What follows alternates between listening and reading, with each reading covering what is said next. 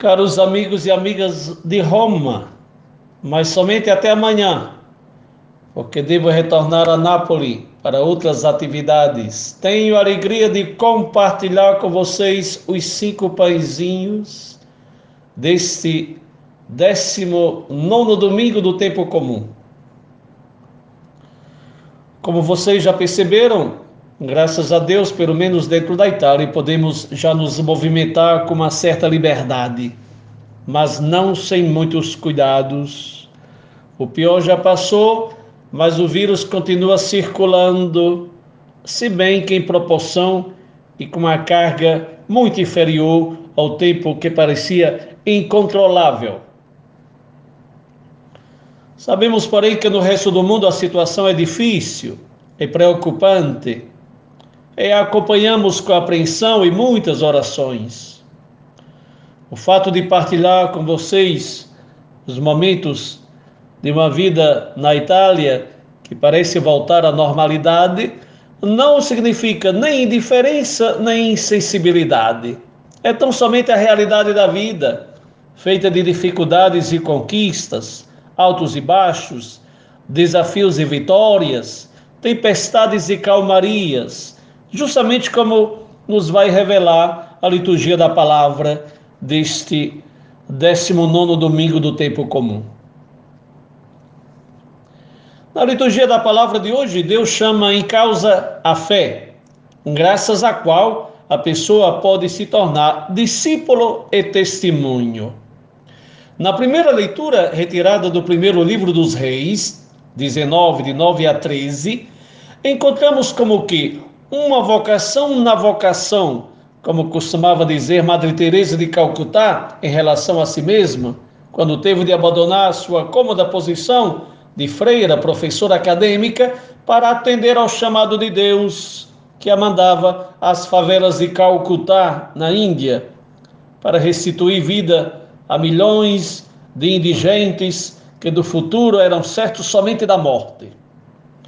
Aqui, em vez se trata de Elias, que com uma nova experiência foi conduzido a modificar a própria imagem que tinha de Deus. Cada vez que cada um de nós, mergulhando na palavra de Deus, sentimos no coração a brisa leve da sua presença, como um respiro de paz, de consolação, de resposta, de sossego, mas também de ardente desejo de viver a vida em vista de algo que vale a pena, com certeza estamos fazendo a mesma experiência de Elias. É o sopro de Deus passando sobre nós. Gosto de pensar que, como Elias, todos nós podemos encontrar o Senhor que passa um encontro que não acontece no vento impetuoso das nossas manias de protagonismo, nem no terremoto autodestrutivo do nosso ativismo frenético, e nem sequer no fogo da paixão que tudo devora. Deus se faz conhecer em modos sempre novos, não se deixa engavetar em estereótipos e figuras conhecidas. Para encontrá-lo é necessário abrir-se à sua perene novidade. No Evangelho, o personagem a fazer a nova experiência de Deus será Simão Pedro, que representa os doze discípulos que não fogem de nenhuma perseguição pelo momento, como Elias, mas experimentam também eles a precariedade e o medo, quando as águas são agitadas pelo vento. E sem reconhecê-lo, veem Jesus aproximar-se, caminhando sobre as águas e desorientados o confundem com um fantasma. Em outras palavras, se veem a fazer as contas com um lago muito conhecido, aquele da Galileia, muito familiar, pelo menos a quatro deles, que nasceram, se criaram e dele eram pescadores profissionais, mas que agora se sentem engolidos pelas ondas furiosas devido ao vento contrário. Não serviu a nada todo o conhecimento que tinham das águas. Agora só a intervenção divina pode salvar a situação. Familiares das águas, com medo das águas. E certamente não é coisa do outro mundo. Experimentar medo de vez em quando não é sinal de derrota. A derrota acontece quando se vive com medo a vida toda. Se afundam os que se entregam ao desânimo, sem responder ao convite de quem é mais forte que o mal e a morte. O não tenha medo na Bíblia não é a negação da existência do medo, mas é convite a acreditar que o medo pode ser superado pela graça da divina presença.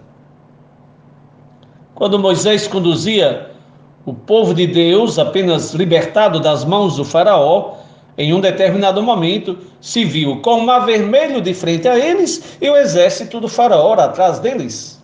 Tudo parecia sem saída. Mas a confiança de Moisés e a certeza da intervenção de Deus o leva a pronunciar a mesma frase do evangelho de hoje: Não tenham medo. E de fato, o mar se abrirá diante deles. O Papa Francisco, comentando o evangelho de hoje, recorda que o medo Muitas vezes aquele medo contínuo está na origem de toda ditadura, porque à sombra do medo do povo cresce a violência dos ditadores. Você é um propagador do medo ou da esperança? Mas vamos ouvir o evangelho deste 19 domingo do tempo comum, que é aquele de Mateus 14, 22, 33. Logo em seguida, Jesus insistiu com os discípulos para que entrassem no barco e fossem adiante dele para o outro lado, enquanto ele despedia a multidão. Tendo despedido a multidão, Jesus subiu sozinho ao monte para rezar. Ao anoitecer, ele estava ali sozinho. Mas o barco já estava a considerável distância da terra, fustigado pelas ondas, porque o vento soprava contra ele. Já era madrugada quando Jesus dirigiu-se a eles andando sobre o mar. Quando viram andando sobre o mar, ficaram aterrorizados e disseram: É um fantasma. E gritaram de medo. Mas Jesus imediatamente lhes disse: Coragem, sou eu, não tenham medo. Senhor, disse Pedro, se és tu, manda-me ir ao teu encontro por sobre as águas. Venha, respondeu ele. Então Pedro saiu do barco, andou sobre a água e foi na direção de Jesus. Mas quando reparou no vento, ficou com medo e, começando a afundar, gritou: Senhor, salva-me! Imediatamente Jesus estendeu a mão e o segurou e disse: Homem de pouca fé, por que você duvidou? Quando entraram no barco, o vento cessou. Então os que estavam no barco o adoraram, dizendo: Verdadeiramente tu és o Filho de Deus. E vamos aos nossos cinco pãezinhos. Primeiro pãozinho: a fé não é moleza.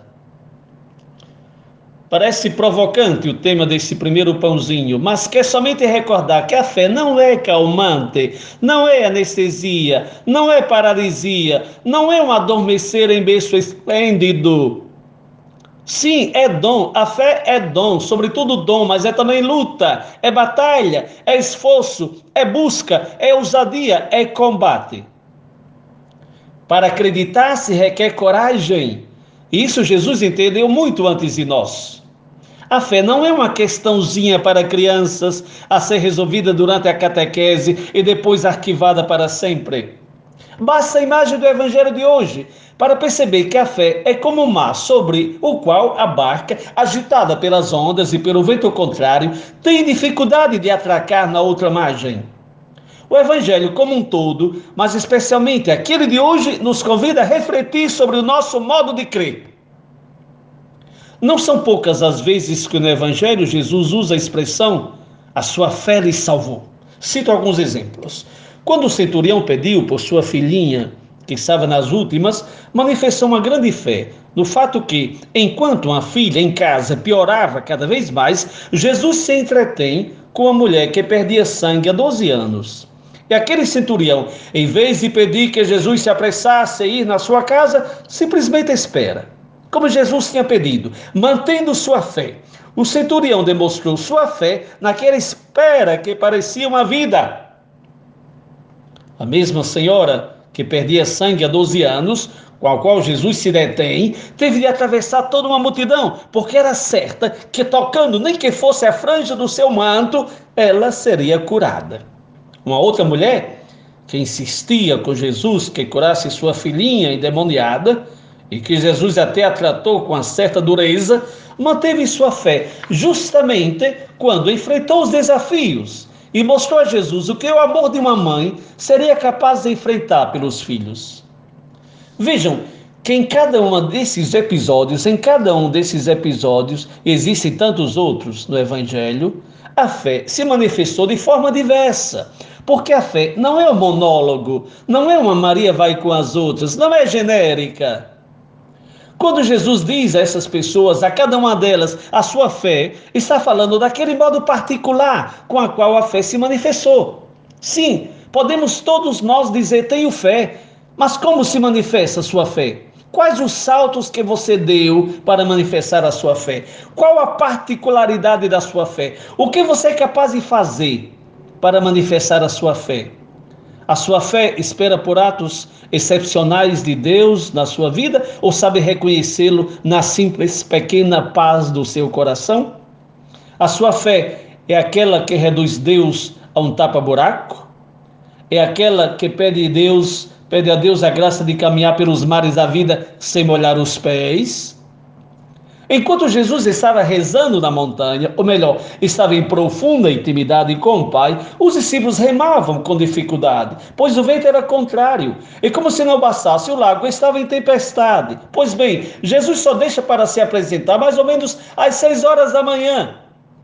É como se não bastasse, não se identifica com o nome Jesus, a ponto de ser considerado um fantasma, aumentando mais ainda a agonia dos doze discípulos. Por que não socorreu antes os seus discípulos? Visto que da montanha onde se encontrava em oração, certamente se avistava e se escutava o barulho do lago agitado? Por que quer que também nós façamos a nossa parte?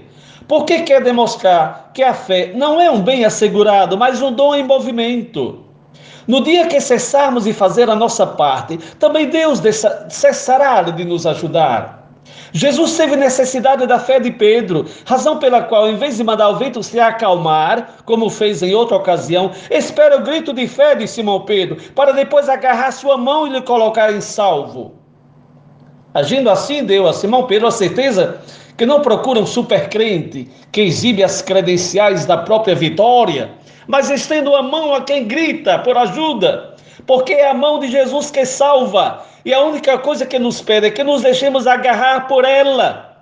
Depois, só depois, é que vem tudo o resto, inclusive a prostração e a adoração. Tu és verdadeiramente o Filho de Deus. Pãozinho número dois, Deus surpreende sempre. Eita, Padre Rafael, para gostar das surpresas de Deus. E ai de nós, se não fossem as surpresas de Deus. O monte para o qual o profeta Elias se dirigiu, fugindo da perversa Jezabel, é o Monte Horeb, o mesmo monte onde Moisés fez a experiência da presença de Deus.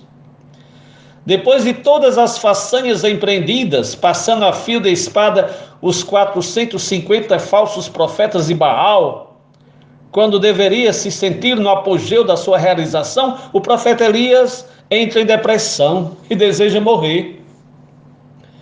Porém, Deus o mantém em vida, o sacia e o conduz até o Monte Horeb para convertê-lo, sim, para convertê-lo, porque também os profetas precisam de conversão, imaginemos nós. Porque se encontrava no Monte Horeb, o mesmo frequentado por Moisés, Elias certamente esperava que Deus se manifestasse a ele nas mesmas proporções, nas mesmas proporções que se manifestou a Moisés, ou seja, através de sinais excepcionais: vento, terremoto e fogo. Suas expectativas não serão realizadas, porque o Senhor se revela muitas vezes em modos diversos dos nossos parâmetros. O fato de o autor sagrado citar vento forte, terremoto e fogo é justamente para recordar como Deus se manifestou a Moisés, ou seja, nos eventos que superam a natureza, Para a pessoa do Antigo Testamento, alguns eventos inexplicáveis eram tidos como manifestação da divindade. Porém, dessa vez, Deus se revela a Elias no sussurro de uma brisa suave, na voz de um sutil silêncio que emudecem sua concepção de Deus, que o chama a viver novas experiências. Brisa suave que se aproxima quase imperceptível aos ouvidos do profeta. É como se estivéssemos sentados, com os olhos fechados, e advertíssemos que alguém passou de frente a nós, não porque fez barulho, mas justamente por aquele raspão de vento quase imperceptível. Também Pedro teve de converter-se, mesmo que manifeste um sincero desejo de estar com Jesus, ali onde Jesus se encontra, ou seja, caminhando sobre as águas enfuriadas do lago de Nazaré, conseguirá, mas só até quando escuta e obedece à palavra de Jesus. Quando dá mais atenção ao vento, que é o mestre, quando dá mais asas ao medo, que é o que está diante dele, ou quando começa a confiar mais nele mesmo, que em quem o chamou começa a se afundar. É certamente algo extraordinário ver alguém caminhando sobre as águas como se fosse terra firme. Isso chamou a atenção de Simão Pedro, que, como nós tantas vezes gostamos da espetacularidade.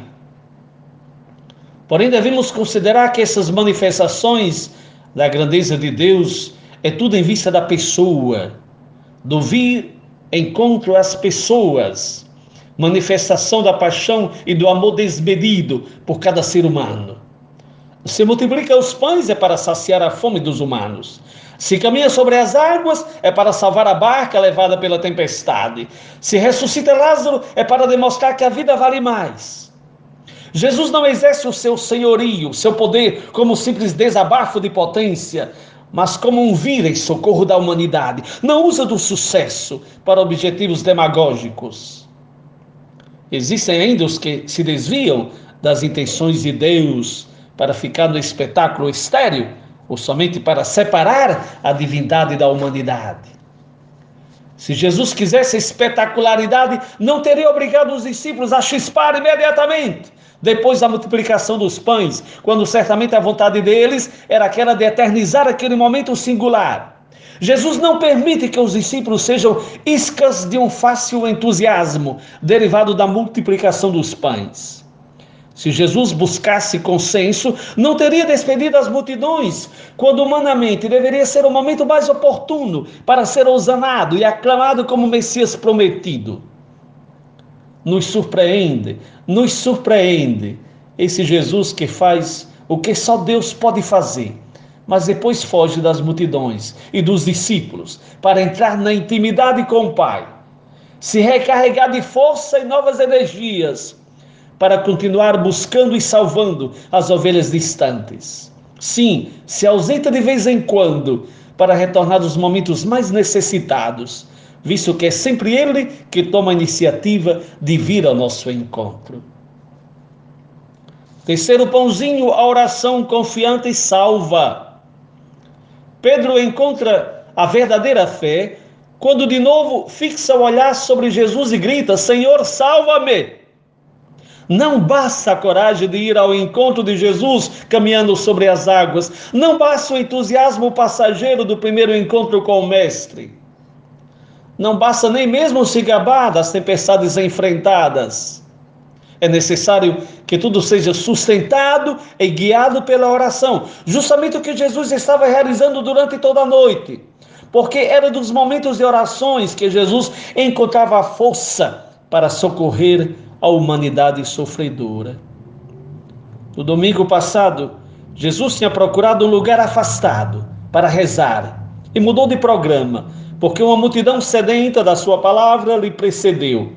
Mas não mudou de convicção. Se não pode rezar durante o dia, rezou a noite toda, quando se despediu dos discípulos e da multidão. Nós muitas vezes transferimos sempre nossos momentos de oração. Sentimos muito a necessidade de rezar, mas estamos sempre a deixar para depois. Pena que esse depois nunca chega.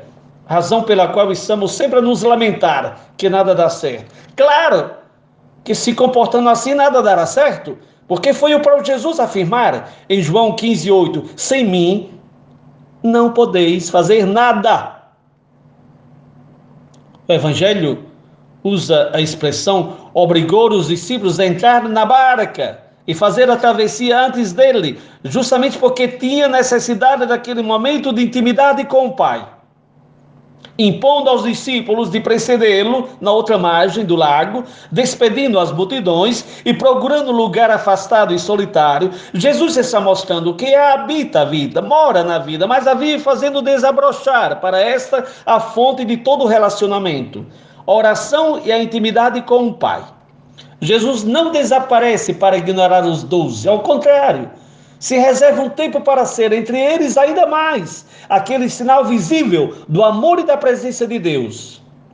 Dependendo sempre do Pai, Jesus nos ensina que sentir-se indispensável é enganarmos a nós mesmos e aos outros. A oração explica a força da ação e não podemos nunca separar uma da outra para não se transformar, para não transformar a primeira em alienação e a segunda em filantropia. Ação na contemplação e contemplação na ação era uma das máximas usadas pelo nosso beato Padre Justino. É interessante como Jesus enfrenta o perigo não apenas com a coragem, mas sobretudo com a oração. Sem oração, os discípulos são como galhos jogados pelos ventos. Não seria a falta de uma oração constante o motivo dos nossos medos? Não está na falta de oração as raízes de nossas indecisões? Não seria a falta de uma oração constante, cotidiana, o motivo pelo qual não nos aproximemos de Deus para sentir de novo aquele sussurro inconfundível? Coragem, sou eu, não tenha medo. Não seria a falta de uma oração constante o motivo por que muitas vezes, depois de triunfarmos sobre as grandes provas, caímos em outras muito menores? Quais são as vozes que enchem nossos ouvidos? Não tenho medo, mas procuro minhas soluções. Quantas vezes agimos assim, mesmo quando não dizemos? Às vezes cremos que cremos, porém sem oração, sem coragem, sem decisão, sem determinação, sem esforço, sem perseverança, sem fidelidade, mas é possível acreditar dessa forma? Quantas vezes nos vemos também nós na mesma situação de Pedro, depois de tanto tempo convivendo com Jesus, quando Jesus se apresenta no meio da tempestade, ele se exclama: Se és tu. Hum. Parece uma pergunta banal, mas não é de forma alguma. É a tentação diabólica que não poupou nem mesmo o príncipe dos apóstolos. Foi uma das tentações diabólicas investida contra Jesus quando ele estava no deserto por 40 dias, conforme Mateus 4, 3, 6. A usarão mais tarde os que passaram pelo Gólgota, mandando descer da cruz para provar que ela é ele, conforme Mateus 27, 40.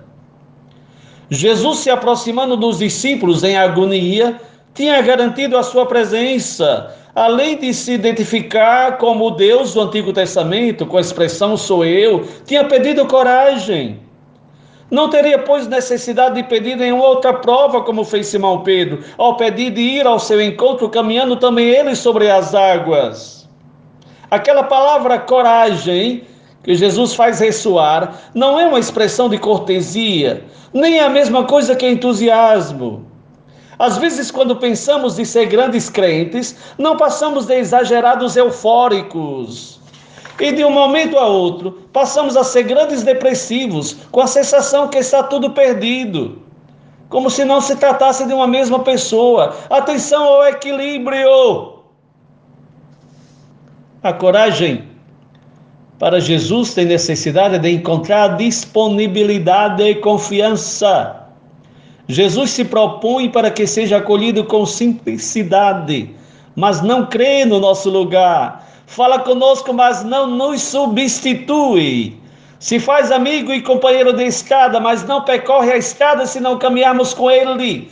Deus não age no nosso lugar, não nos evita as tempestades, mas nos sustenta nas tempestades, não nos isola dos problemas, mas nos dá força dentro das situações problemáticas. Quantas vezes esperamos que Jesus nos substitua, mas Jesus não veio ao mundo para nos substituir. Para ser Deus conosco, sim. Para ser, Deus, para ser um Deus substituto, não. Só a oração nos coloca em sintonia com esse modo de agir próprio de Deus. Pedro foi convidado a caminhar sobre as águas, mas lhe faltou, lhe faltou a fé. E é justamente aqui que manifestamos também nós nossa falta de coragem. Como Pedro, tantas vezes queremos verificar a veracidade da palavra do Mestre, mas no fundo pensamos que não seja possível. Sejamos sinceros, é assim ou não é assim? Pedro se afunda quando não coloca em Jesus toda a sua esperança e confiança, e somente a oração será capaz de salvá-lo. Senhor, salva-me! E não precisa esperar muito a resposta do Mestre. Homem de pouca fé, por que duvidaste? Pãozinho número 4, naquela barca devemos estar. Desde o início do cristianismo, os cristãos identificaram aquela barca agitada pelos ventos e socorrida pelo Cristo como a igreja. E não por acaso o diálogo e as ações se desenvolvem entre Cristo e Pedro. Pedro, que como sempre fala e age em nome dos outros onze a igreja que, antes de ser a Jerusalém celeste, deve sofrer as perseguições terrenas, terrestres. A igreja que, no dizer de Santo Agostinho, caminha nesse mundo entre as perseguições terrenas e as consolações de Deus. Quando Mateus escrevia o seu evangelho, Jesus não estava mais fisicamente presente nessa terra já tinha se despedido das multidões e tinha empurrado, e tinha empurrado a barquinha da sua igreja, tendo Pedro como líder, para que começasse, sem sua presença física, a atravessar o grande mar da história. Mas foram os padres da igreja os que mais colheram uma imensa riqueza de significado nessa passagem do Evangelho de hoje. O que é que eles dizem? O mar simboliza a vida presente e a estabilidade do mundo visível. A tempestade indica toda espécie de tribulação, de dificuldade que oprime o ser humano. A barca, por sua vez, representa a igreja construída por Cristo e guiada pelos apóstolos. Jesus quer educar os discípulos a suportar com coragem as adversidades da vida, confiando em Deus. Parece contrastante que enquanto Cristo reza calmamente no silêncio da montanha, lá embaixo, o lago em tempestade desafia os discípulos. Parece dar razão à pergunta de Pedro: não te importas que morramos?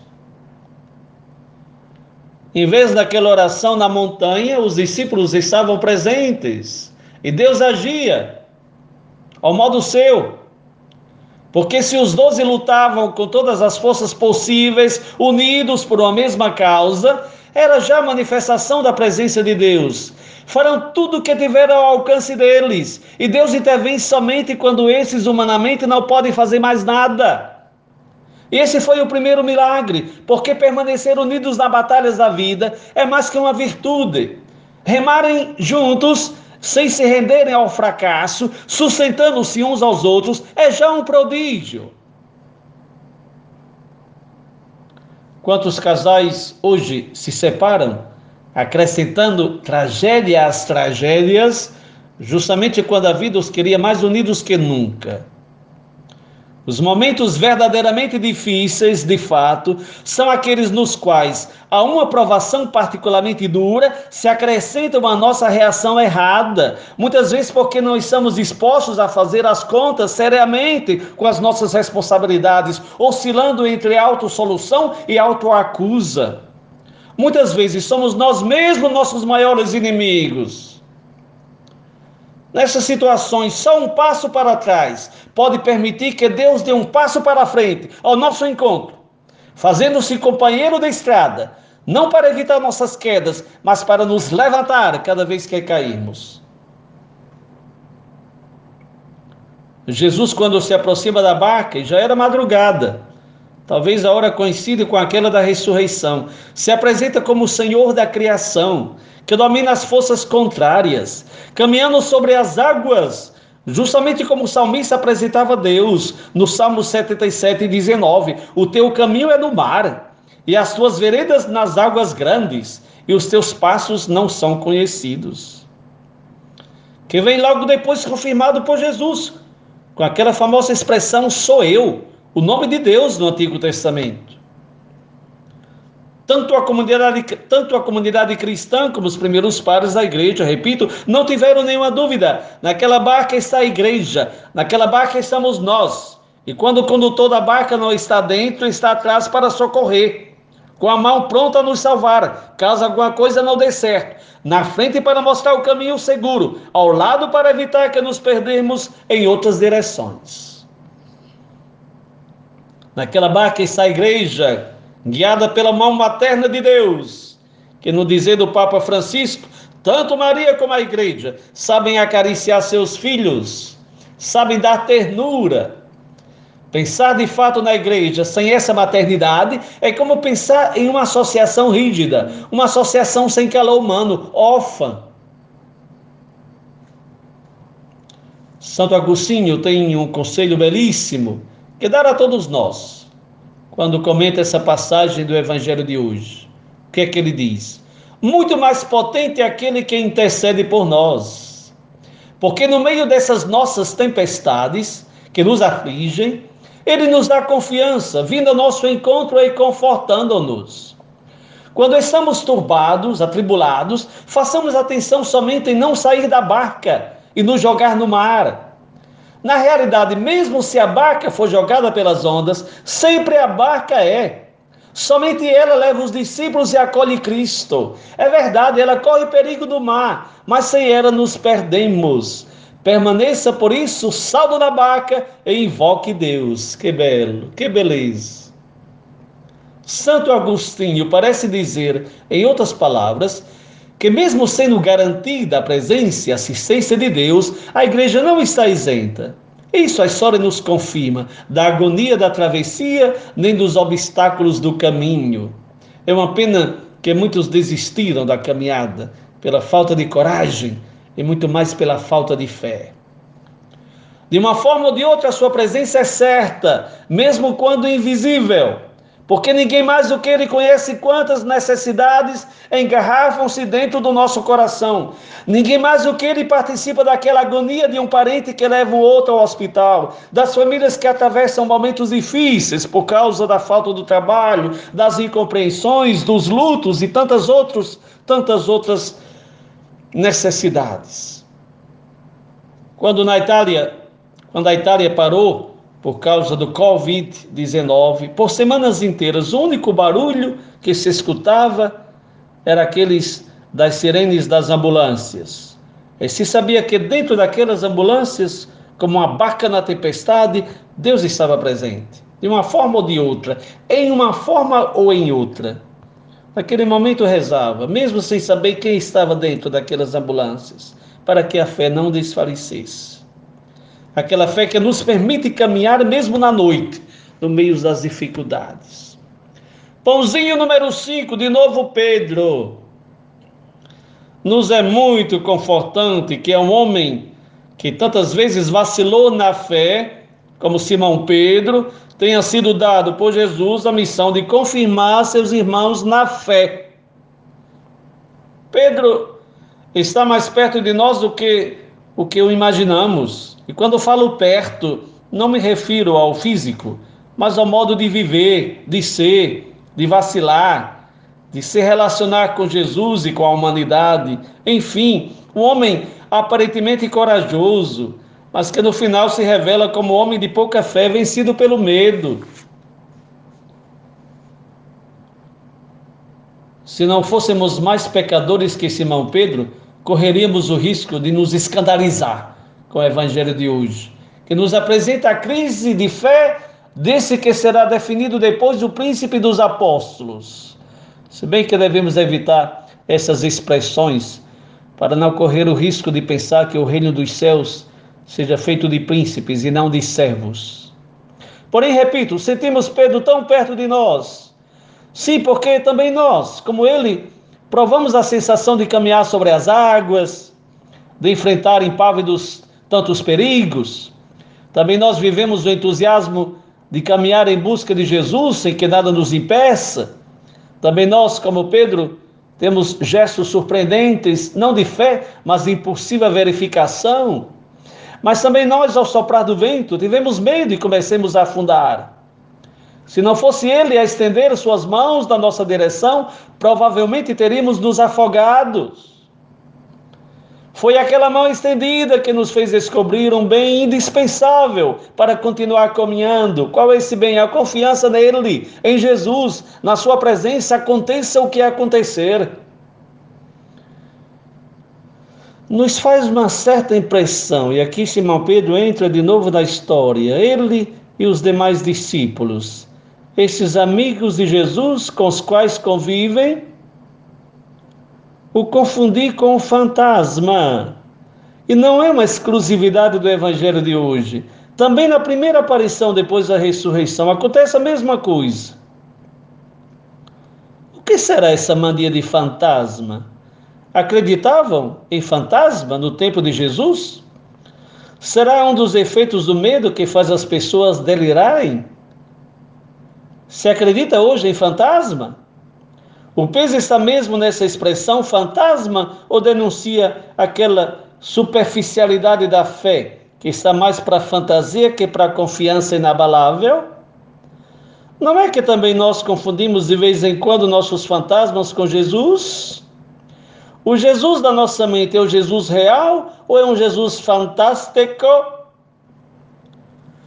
O fato é que se trata de um momento dificilíssimo na vida de Pedro, é claro, e dos demais discípulos. E Pedro parece, de certa forma, querer provar se na sua vida Jesus está mesmo presente, se se importa com ele, ou se tudo não passa de um sonho, de uma ilusão. E olha só a reação de Jesus. Não se descompõe diante das nossas dúvidas. Torna a sua presença ainda mais límpida com aquele convite imperativo: venha. Me vem a pensar que o próprio Jesus consentiu essa pedagogia das fases, ou seja, em primeiro lugar parece ausente, enquanto os discípulos remam contra. Em um segundo lugar aparece, mas é confundido com um fantasma. E somente depois que escuta o grito de socorro de Simão Pedro, acalma a tempestade. Entra na barca e todos se prostram diante dele e o reconhecem como filho de Deus. Estamos seguros somente e sobretudo quando sabemos nos colocar de joelhos e adorar Jesus, o único Salvador da nossa vida. Uma coisa é certa. Como Simão Pedro, também nós, todos nós, somos convidados a ir ao encontro de Jesus caminhando sobre as águas tempestuosas da vida. Essa era a condição humana antes do pecado. O mesmo homem que passeava com Deus no jardim do Éden podia também caminhar com ele sobre as águas. A fé nos coloca em condição de caminhar com Jesus sobre as águas. E quantas vezes, quantas pessoas podem testemunhar tantas tempestades atravessadas? O falimento acontece quando a fé desaparece, arriscando de afundar-se nas misérias da vida cotidiana. Pedro caminha sobre as águas, mas até um certo ponto começa a afundar, mesmo diante do Senhor, que ele vem ao encontro sobre as águas. Começa a afundar, não quando ver alguma coisa que antes não via, mas quando o medo toma o lugar da fé. Começa a afundar quando o medo toma o lugar da fé. Começa a afundar quando a atenção se fixa mais nas dificuldades que na meta. O medo o afunda e só a humildade da fé o salva. Uma das traduções do evangelho de hoje é clara, vendo o vento. Uma expressão estranha, porque o vento não se vê, se sente. colocada de propósito, certamente, pelo evangelista, para dizer que o olhar de Pedro se desviou de Jesus e naquele momento começa a afundar-se. É a eterna oscilação também nossa entre a fé e a dúvida, e no meio dessa oscilação entre os dois, a salvação. Justamente naquele grito confiante: Senhor, salva-me. O milagre de caminhar sobre as águas não serve para reforçar a fé. O milagre da oração, sim. Nos predispõe a caminhar com Ele até pelas estradas inaceitáveis do Calvário, onde morrer com Ele será lucro. Pedro deu lugar, infelizmente, para que o vento forte e o medo prevalecessem sobre a palavra de Jesus, e será a mão de Jesus agarrá-lo e a recolocá-lo em pé. Pedro perceberá que aquela mão não tem nada de fantasma, é a própria mão de Deus, a única capaz de nos dar de novo coragem, de nos consolar nas nossas penas, de fazer-nos enfrentar o impossível. Eu prefiro essa mão de Deus sustentando a minha, que a pretensão de caminhar sobre as águas. Você prefere o quê? Tem um canto muito bonito, tem um canto muito bonito cujo refrão diz: Segura na mão de Deus e vai. Que infelizmente reduzimos aos funerais. Segura na mão de Deus agora, nesse momento, hoje, nessa vida. Se quisermos verdadeiramente continuar caminhando de mãos dadas com Ele até o paraíso. É essa mão de Deus a nos sustentar, que nos faz acontecer aquelas ressurreições cotidianas, das quais a vida inteira não seria suficiente para agradecermos como deveríamos. Você vê ressurreição em cada amanhecer ou sua noite está demorando muito? Pois bem, mesmo nessa hipótese, saiba que nenhuma noite é eterna, e por mais que a sua esteja demorando, verá a glória de Deus brilhando em um desses amanhecer. Jesus reprova nossa pouca fé, mas não o faz com desprezo. Aquela mão estendida é o sinal mais evidente que Deus não despreza os seus filhos. A salvação de Pedro foi aquele grito de fé: Senhor, salva-me. No grito de Pedro se encontra o total abandono do crente na misericórdia de Deus. No grito de Pedro se esconde o mistério simples e profundo da fé. Jesus é o único que nos pode salvar. Pedro deixou de lado sua pretensão de grandeza e a vontade de se amostrar, para cair de novo naquelas mãos estendidas que esperam somente que delas tenhamos necessidade. As mesmas mãos que na cruz continuam abertas para lhe acolher e lhe abraçar. Não tem nada mais consolador que ver a miséria humana abraçada pela misericordiosa mão de Deus. A miséria humana abraçada pela misericórdia divina. Muito mais que a onipotência de Deus que nos faz caminhar sobre as águas, vale o calor daquela mão que nos agarra, nos aperta, nos sustenta e nos guia. Sendo assim, segura na mão de Deus e vai. Bom domingo a todos e todas. Feliz semana a todos e todas. Jesus, Maria José a todos e todas.